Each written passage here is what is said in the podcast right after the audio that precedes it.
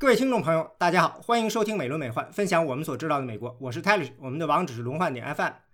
今天我们的话题呢是一个上次提了一点，但是没有细聊的话题，就叫信息污染。所以这次我们又请来了呃专门弄网络舆论和腾讯辟谣的北大计算机系博士破桥老师。呃，我是破桥啊，大家好。另外呢，我们还请来了在美国学习社科的博士生 Steve。Hello，大家好。那我们就进入正题。嗯，我觉得信息污染这个词感觉挺学术的。破桥老师，你能不能用通俗的话跟大家说，这指的是什么？为什么在上次讲阴谋论的时候，你想起来说要聊这个事情？其实，信息污染呢，是我在二零一二年写那本《忽悠的原理与技巧》的时候，我发明的一个词。后来我发现英文里边也有呃 information pollution 这个说法啊。我不知道在我之前中文圈里有没有人使用这个词，但是。二零一二年以后，我就着重推广这个词汇，所以现在大家在网络上，呃，应该是经常能看到这个词。为什么在说阴谋论的时候要说信息污染？这个说来就话长了，呃，因为我我们要一直从那个阴谋论开始说起啊，就是什么是一个阴谋论啊？当时我们说什么是一个阴谋论？我说阴谋论的特征就是它的结论是不能被否定的，就是你看一个阴谋论者。你会发现他也在论证他的一个目标，但是你会发现你给他提出任何的反驳或者否定他的论据，或者提出反对意见的时候，他都是不会承认的，因为他要的其实是目标本身，而不是这么一个论证过程啊，这就是一个阴谋论。为什么谈到阴谋论的时候会谈到信息污染呢？是因为阴谋论它整个论证是不坚实的。它往往会有一个事实错误，或者会有一个逻辑错误，这个一般人也是可以看出来的。但是呢，阴谋论者往往有一个特征来说服对方，他会把论证依托在论据的数量上。我虽然一条不能证明，但是我提出很多很多的论据，你看有这么多论据，你还不能信吗？比如上次谈到大卫埃克。他写的这个书，吸引人的书，写的非常非常非常的厚。同样的情况，比如说在传销组织里边，他们给你的材料也是厚厚的一沓，而不是一条材料。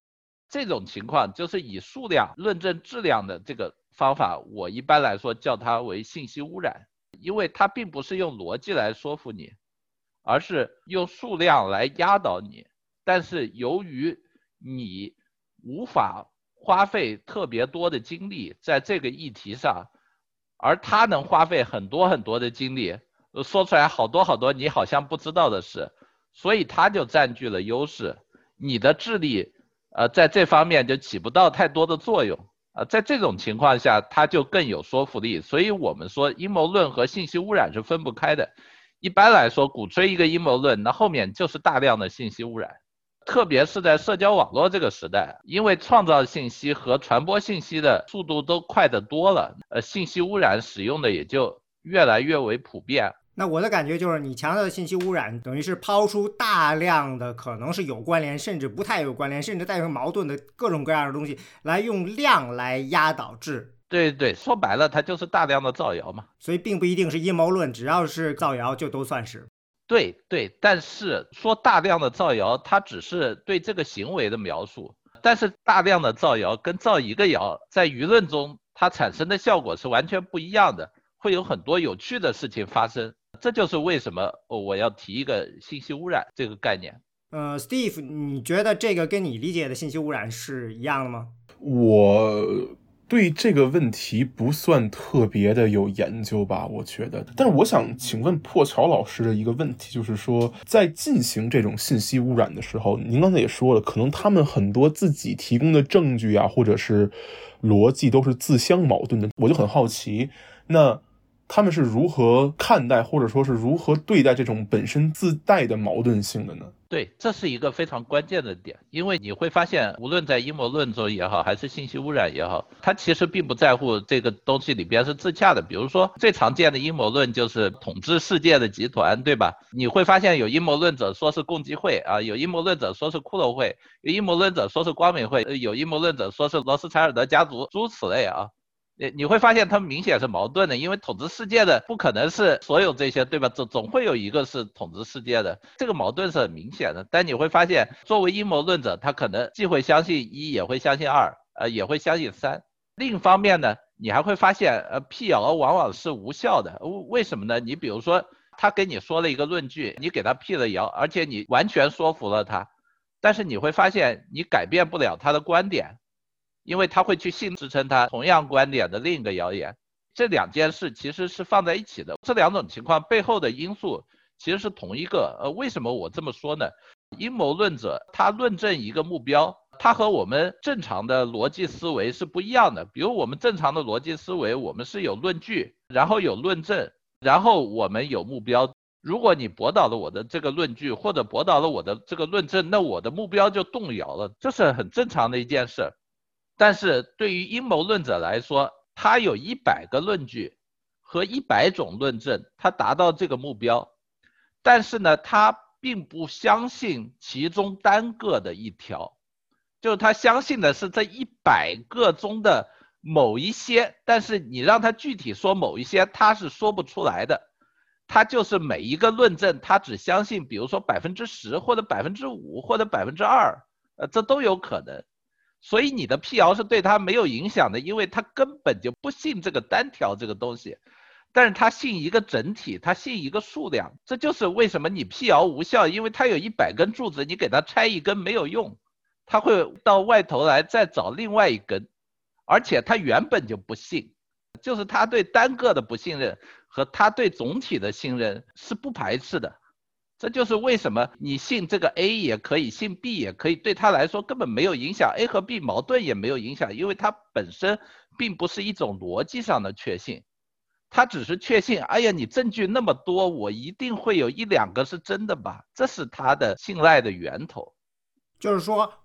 我在看到一篇像你说的这样的文章的时候，我经常会感到是通篇都是槽点，到处都是问题，以至于我不知道从何处反驳。呃，对，这是我的角度。但是在一个相信这篇文章的结论的人，他看过去，他也觉得通篇都是槽点，他的感觉和你并没有太大的区别。他也知道这东西不太可能全是真的，呃，但他会觉得万一有一个是真的呢？哪怕是十个论证里边，他看出八个有问题，那他也会觉得剩下两个会不会真的呢？这就是不同的人的不同的思维方式。如果你有这种思维方式，那你一定可以被信息污染骗到，只是个时间问题。我觉得这一点就很有意思，因为我其实并不觉得是只有一小部分人，或者是只有阴谋论者才会有这样的思维方式。我觉得。这个触及到了每一个人处理一个新获得的信息的时候的方式问题，就是说，我们可能所有人都有这个倾向。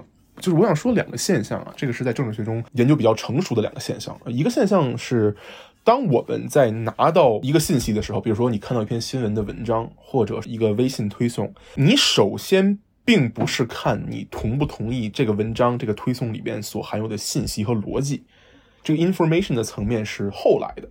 你首先看的是这篇文章，或者说你看到这个东西能不能有一些线索，所谓的 Q，这些线索能让你分辨出来这个文章的作者，或者说是这个文章跟我的立场一不一致。比如说，如果我是一个民主党支持者，那我看到了一篇福克斯新闻发的东西，那我首先就会有一个判断，说这个人立场不一致，跟我对吧？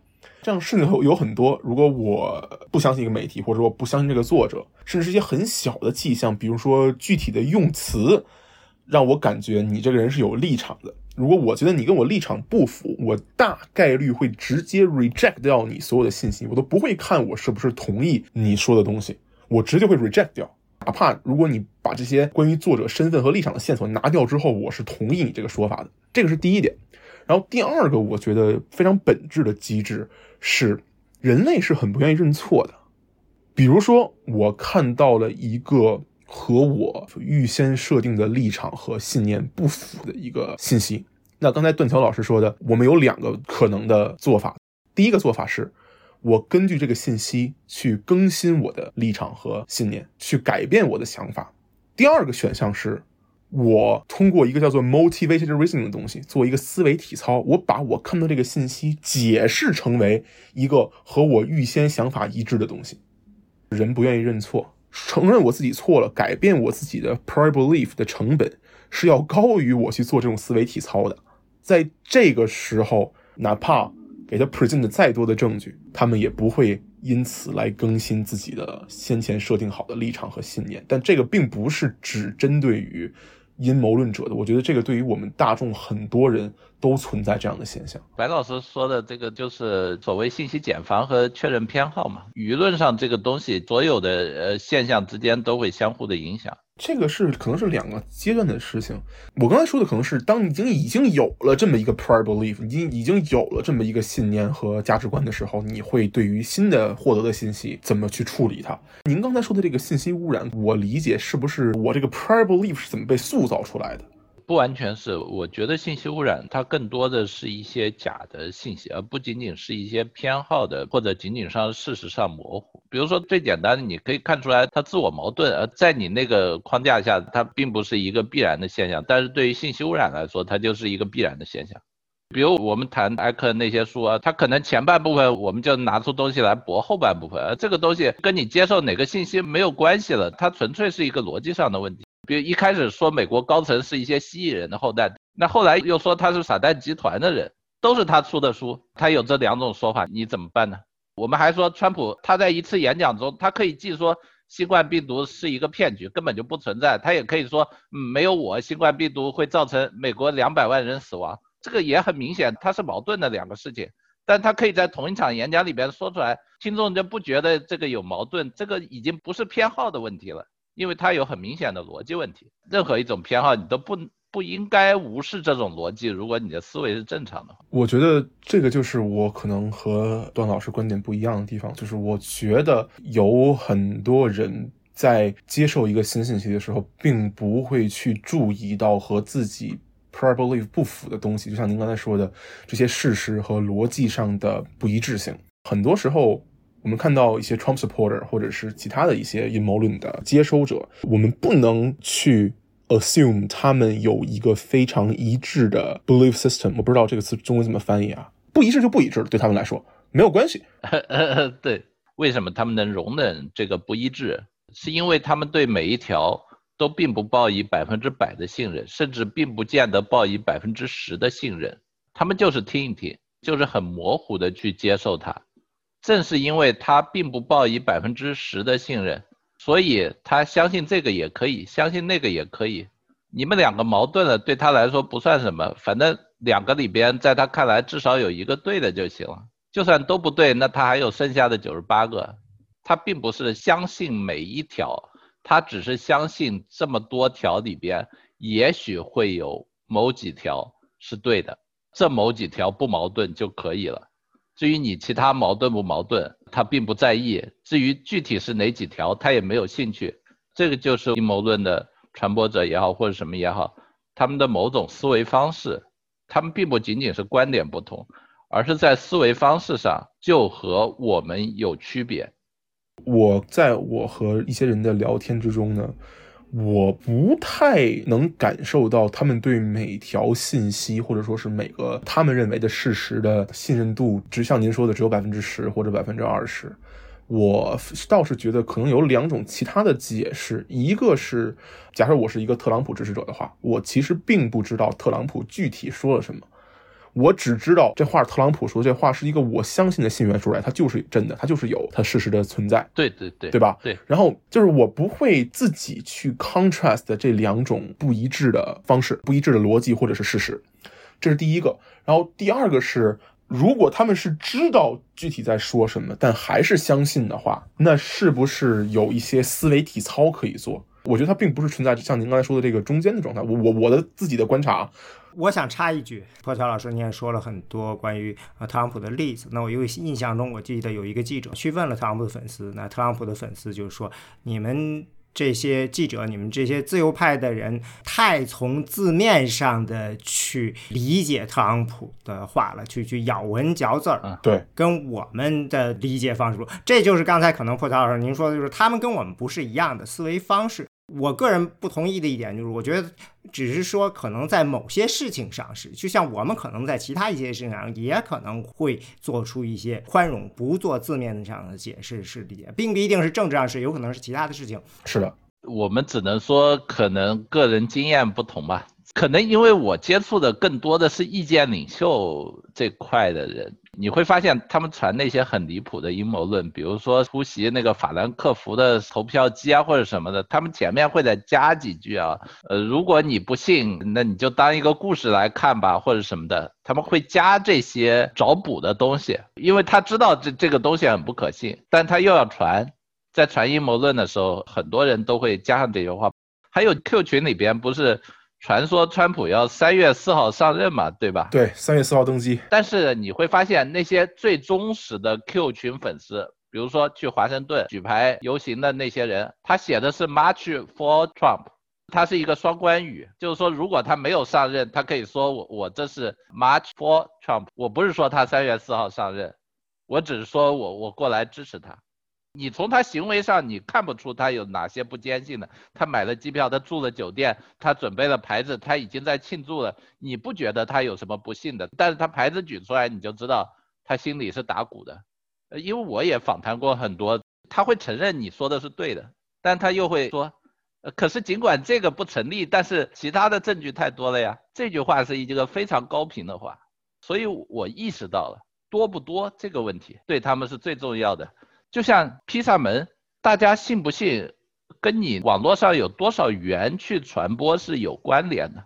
呃，如果你仅仅是一个地摊小报的报道啊，那他是不见得会去信，哪怕是 Fox 的报道。但是你如果你整个网络上铺天盖地的所有的自媒体都在那里写一个个故事编出来，而且集中在这么一两天，大家就会去信。然后时过境迁以后，大家又不信了。真的拿着枪去找披萨门那那些儿童的时候，你会发现那些群里在笑话对方。真有这么傻的人去找啊？那他们当时是信还是不信呢？我觉得这个对我来说，至少他不是说他在一个给定的时刻，他对一条信息或者一个说法的信任不足。而我觉得这个涉及到了两点，一个是关于我们刚才说的 motivated reasoning 的限度问题，就是说对于一条信息或者说是对一个想法，我们是有这种 motivated reasoning 存在的，比如说可以用各种思维体操的方式去解释这条信息的合理性。但是这是有限度的，大量的文献告诉我们，并不是说我怎么跟你说，你都不会接受这个新的信息，是会有一定的改变，只是说可能对很多人来说，这个限度非常高而已。这是第一点。第二点就是说，他不信这个信息，或者说刚才我说的这个所谓 pay lip service to this information，他到底是他不这么信这个信息呢，还是因为我对说这个话的人有政治上的支持，或者说是我去相信说这个话的人？所以，我不管他说什么，我都觉得是有道理的。我觉得这两个是有本质上的区别，就是说我都不会去想这个信息它是不是真的，只要他说的，我觉得都有道理。问老师好像是在信息污染的 supply side 在说这个问题，好像我是更多的在说这个所谓 demand side。很多人对这样的信息是有 demand 的，而且它不一定只是因为他衡量这个信息本身的真实度来决定他信不信，他有可能一些其他的 ideology 啊，或者是一些其他的相信说这个话的人与否是先行于这个判断的。这是肯定的，特别是我们判断信息真实与否。华邮报了一个报道，然后 Breitbart 报了一个报道，这两个报道我都不可能亲自去现场去调查，那我相信谁的呢？对对对对。但是其他一些方式也会影响他的信任程度。我自己在书里边写了一个故事，叫做真身杀人啊，呃，我不知道叫真身还是陈身啊。他是孔子一个弟子嘛，当时一个跟他同名的人杀了人，他妈妈在家里正在那里纺织，外边邻居就跑过来告诉他，你儿子杀人了。他一开始不信的，我儿子的品行那么好，为什么会杀人？但是第二个邻居、第三个邻居跑进来以后，他就吓坏了，赶紧翻墙逃走了。你说他对他儿子信任度有多高？但是你用一种方式。还是可以影响他的判断，确实确实，关键是这种方式以及你的信仰占的比重是多少的。对对对，这是一个实证问题了。其实即便是在这几年，我们也可以看见，无论信特朗普的还是不信特朗普的，他们都有转变阵营的现象。嗯，那到底是什么样的操作让他们转变了阵营？是不是一些舆论上的操作？我觉得都是需要研究探讨的。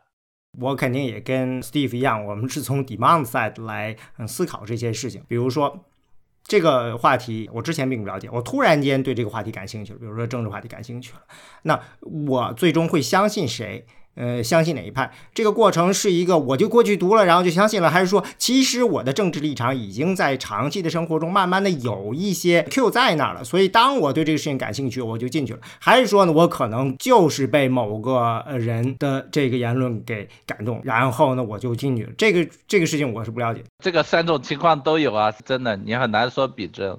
第一个，首先教育对你的政治立场是有影响的，呃，这个就是后天接受信息嘛。然后就是你的身份和你的生活经验对你的政治立场是有影响，这就是你说的第二点嘛，在原先就潜移默化的有的这些想法。还有就是呃一个重要的朋友或者一个重要的意见领袖，当然对你也是有影响的，或者一个你信任的自媒体，这都是的。所以我现在看，比如说我儿子他是上初中，他中学课程有一门课呢，就叫做媒体，教你怎么样在新时代成为一个好的数字公民。我相信比我儿子早十年的人，他们是不可能在中学的时候就有类似的课程的，因为那个时候的社交网络呀什么，跟现在可以说是两个样子。我插一下那个教育水平的问题，美政里边有一个非常有意思的结论，我不知道这是不是非常符合直觉，但是我想提一下哈。我们刚才讲就是 motivated reasoning，对吧？就是思维体操，或者说他的一个结论是，如果我们控制住一个人的价值观的话，事实上你学历越高。你做思维体操的能力就越强，对对，这这个是实证的证据啊，就是说，呃，从 population 的角度来说的话，其实你教育水平越高的话，你就有更多的工具去帮助你做这样的思维体操，去帮助你重新诠释你所看到的信息，以一种和你已有的价值观相符的方式。我觉得这个是很有意思的一点，就是说你受到的教育到底是一定程度上帮你 enlighten 了呢，还是帮助你有可能在一定程度上更让你陷入假新闻或者阴谋论的泥潭？这个其实要说的东西就很多了。教育有一点很重要的就是思维方式，比如你会发现老一辈他可能更信一些中医，呃，但年轻人他可能就不太信。老一辈会相信什么坐月子啊或者什么的，年轻人就不太会信。很大程度上就是有一些思维方式的一些原因。呃，老一辈呢，在教育中，他们并没有训练过他们的批判性思维或者科学思维，甚至在他们那个环境里边，那些政治宣传也是毫无思维能力可言的。他们可以把从来没有救世主和人民的大救星放在一起唱，就是因为当时并没有什么思维可言。你拿到今天来，他是没有办法讲清前因后果的。所以，思维方式是比较重要的。这就是我觉得教育能够提升人的一部分。当然，知识就是鲜艳的一些知识，就是你灌输的一些知识，对他也是有影响的。包括现在在网络上，大家说的东西，其实那套都是中学那套。知识是有影响，另外思维方式也是有影响。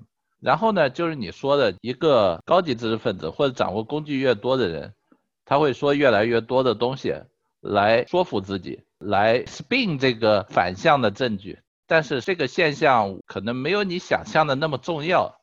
因为这个会产生一个临界的突变点，就是你证据越来越多的时候，如果他是一个有思维能力的人，他会意识到我要维持我现在这个观点，我所需要的补丁，我所需要的假设越来越多了。尽管他转变的比别人慢很多，因为他能不断的提出各种假设来说服自己。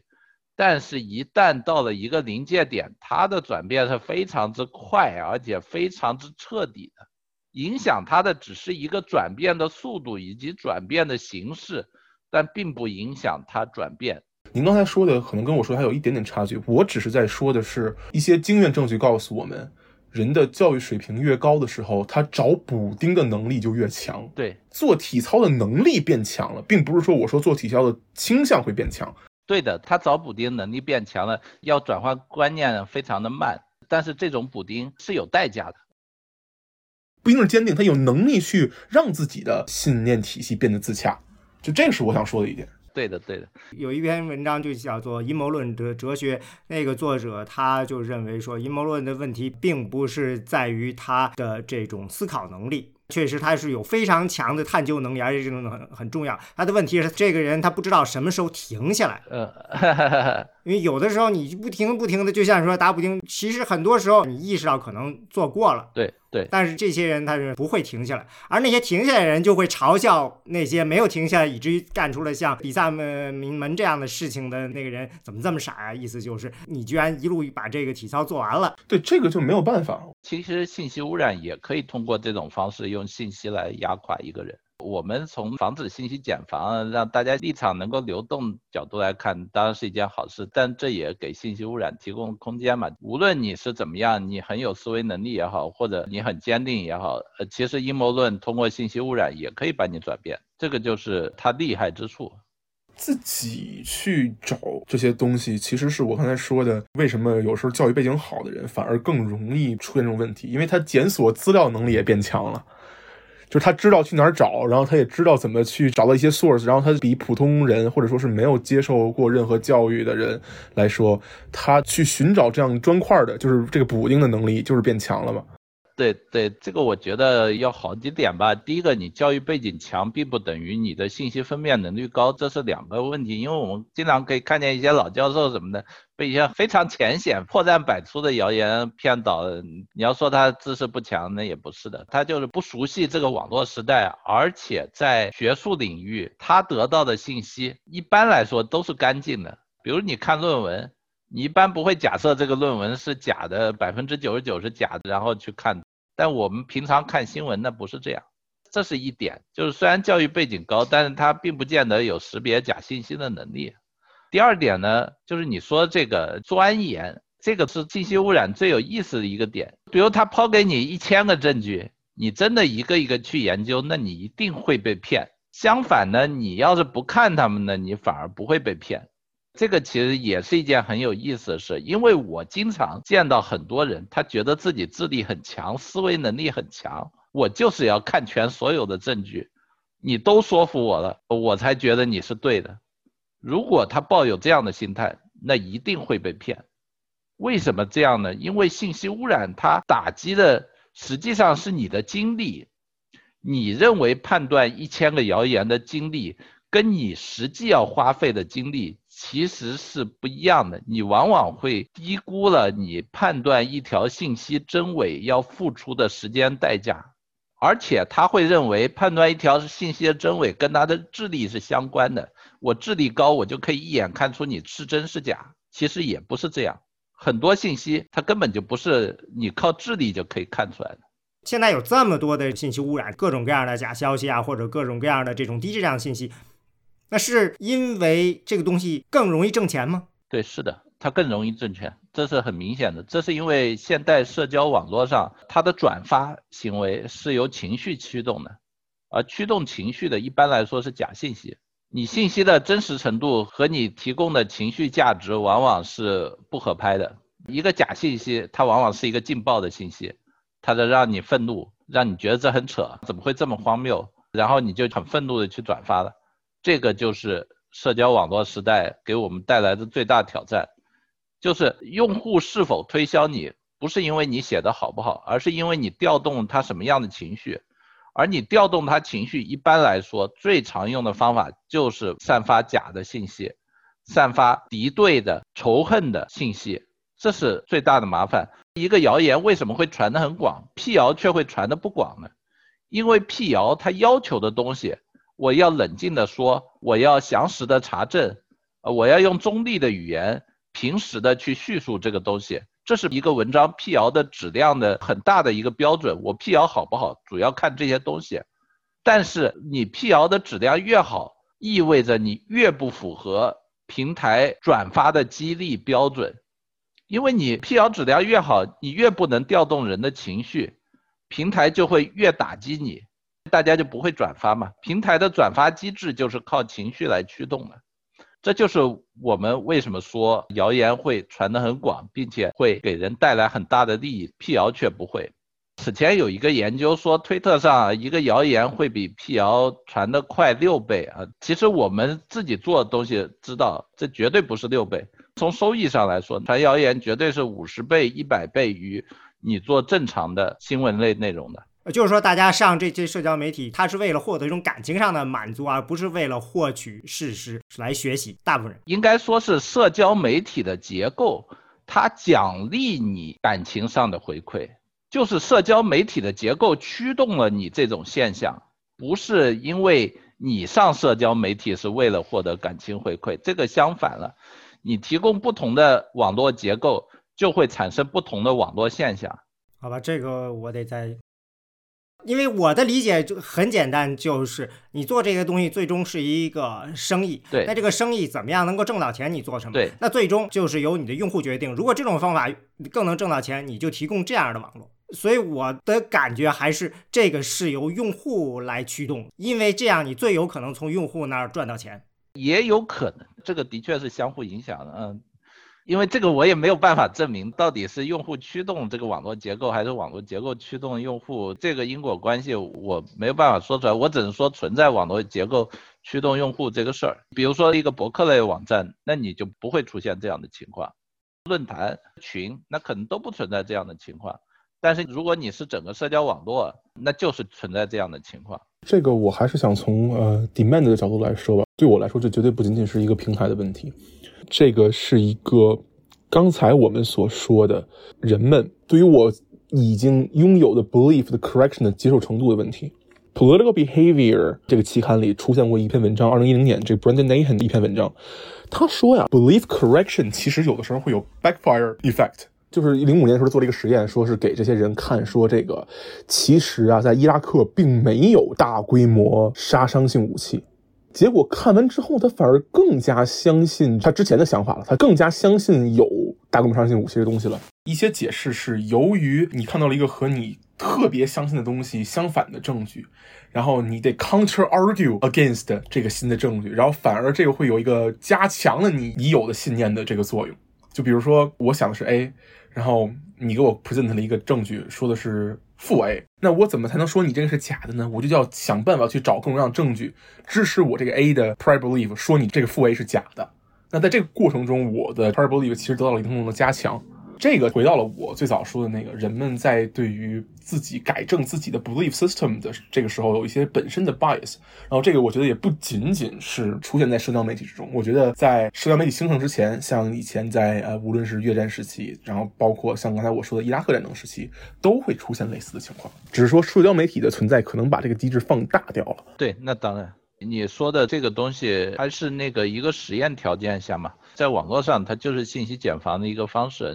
在阴谋论里边，最常见的一个现象就是你反驳了人家一个东西，人家就会立刻贴十个东西来给你，这个是很常见的一个行为。确实，只不过在信息污染时代啊，因为获得与自己信念相同材料，或者说污染材料的能力更强了，你想找什么论点，你都能找到材料。我得说一下这个 counter argument 这个事情，我觉得这个是一个特别有意思的点，就是说。假设我是一个共和党支持者，我就相信这个美国警察做的就是好，Blue Lives Matter。这个时候，你给我看一堆东西，说是这个警察经常有 police brutality 啊，比如说警察 brutally 抓了一个非裔美国人，或者是杀了一个非裔美国人，在执法过程之中。我为了去跟你 argue，然后我就要在琢磨怎么反驳你，然后这个在琢磨怎么反驳你的过程之中，反而还加深了我的已经有的预定的印象，因为我去找了各种各样新的证据，找到了新的逻辑。对，这个我觉得是辟谣文或者 in general，当我们在看到一些去改正别人信念的时候，会遇到的一个问题。这个很难，这个是说服人中最难的问题。但是你讲的依然是一个个例，就是不是一个舆论手段，讲的是一个就是人们怎么样去改变观念或者获取信息的一个特征。对对，我自己肯定是更关心接收这些信息这一方是怎么接收这些信息的。可能您是对信息怎么出来的，然后这个信息本身背后的 agenda 和他们的 intention 更了解，然后我可能更关心就是另一侧，就是人们怎么看这些东西。我的观点还是现在的这一套，不管是之前的媒体呀，或者是现在的网络呀，你核心是作为一个挣钱的商业的一个东西，还是作为一个不挣钱的一个东西？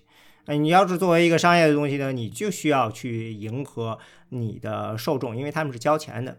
就像刚才破桥老师说的，呃，社交网络的机制是让大家传播内容让大家有感情上的满足的东西，而不是去进行事实上的获知。对，这只是它一个机制，其实它里边的机制很多，共同导致了我们现在这个现象。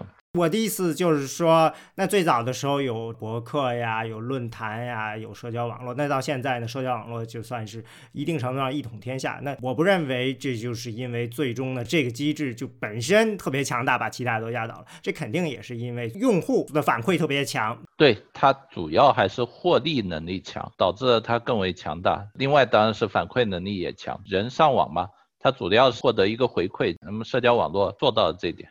本来我是个小透明嘛，现在我可以参与传播一些让我觉得很正义或者让我觉得很愤怒的事情，我我可以参与这件事儿，这带来的感受是不一样的。那么我还是想讲讲吧，社交网络对我们目前这个情况影响。我们人类一开始是生活在一个信息匮乏的时代，所以我们看见什么信息先信了再说。到了现在这个网络年代呢，是一个信息爆炸的年代，你如果看了什么信息先信了再说，那你一定会被骗了。而且我们人类还有一个弱点，就是说我们会对极端的激励情感的东西感兴趣。不要说社交网络时代，我们在论坛时代，一篇四平八稳、呃严谨没有漏洞的文章，其实是没有多少人回应，大家看完就看完了。但是你要是一篇很挑事的文章，大家就会在下面拼命的回复，然后什么流量都有了。那个时候我们就知道这一点。但是你在论坛上，这个东西并没有金钱上的激励，所以这样的事情也就不是那么的普遍。但到了社交网络来，平台给予这个东西两种激励，一种激励呢就是情感驱动转发的方式，你写的越极端，你的转发量就越高，传播量就越广，相当于你写的越极端，它就越补贴给你一些做市场、做销售的一些金钱，这是一点。第二点呢，就是信这些东西的人往往都比较傻，比较容易被情绪驱动，那这些人呢就比较容易带货。这个我们自己也知道，我们写东西要是给傻瓜写，随便写点什么都是他们不知道的，不管真还是假，他们拼命的就打钱过来，觉得获得了很多知识，满足了我的求知欲。但是你要写文章给聪明人写，你要写点他们不知道，他们觉得有价值给你打钱的，那可难呢。而且他们也不太接受带货，他们一眼就看出来你这是广告嘛。就是这两种差异的共同作用下，你会发现，针对傻瓜的情绪性的写作，它可以获得的利益远远高过你针对聪明人严肃认真的写作。呃，这就是社交网络对这类信息的驱动作用。第三点呢，就是现代人工智能造成的。你会发现，现代人类他会信一些更傻的东西。呃，包括蜥蜴人大卫·埃克，原先他也在 BBC 上出现，那都是受嘲笑的对象。但是到了现在呢，什么蜥蜴人、恋童癖，完全是傻透了的东西，但它能维持住一个社群，而且越滚越大。人工智能在这方面是产生了很大的效果啊！它发现你对这类文章感兴趣，你是一个傻瓜，它就不停的推荐相同的信息给你，把你从一个潜在的傻瓜变成一个彻头彻尾的傻瓜。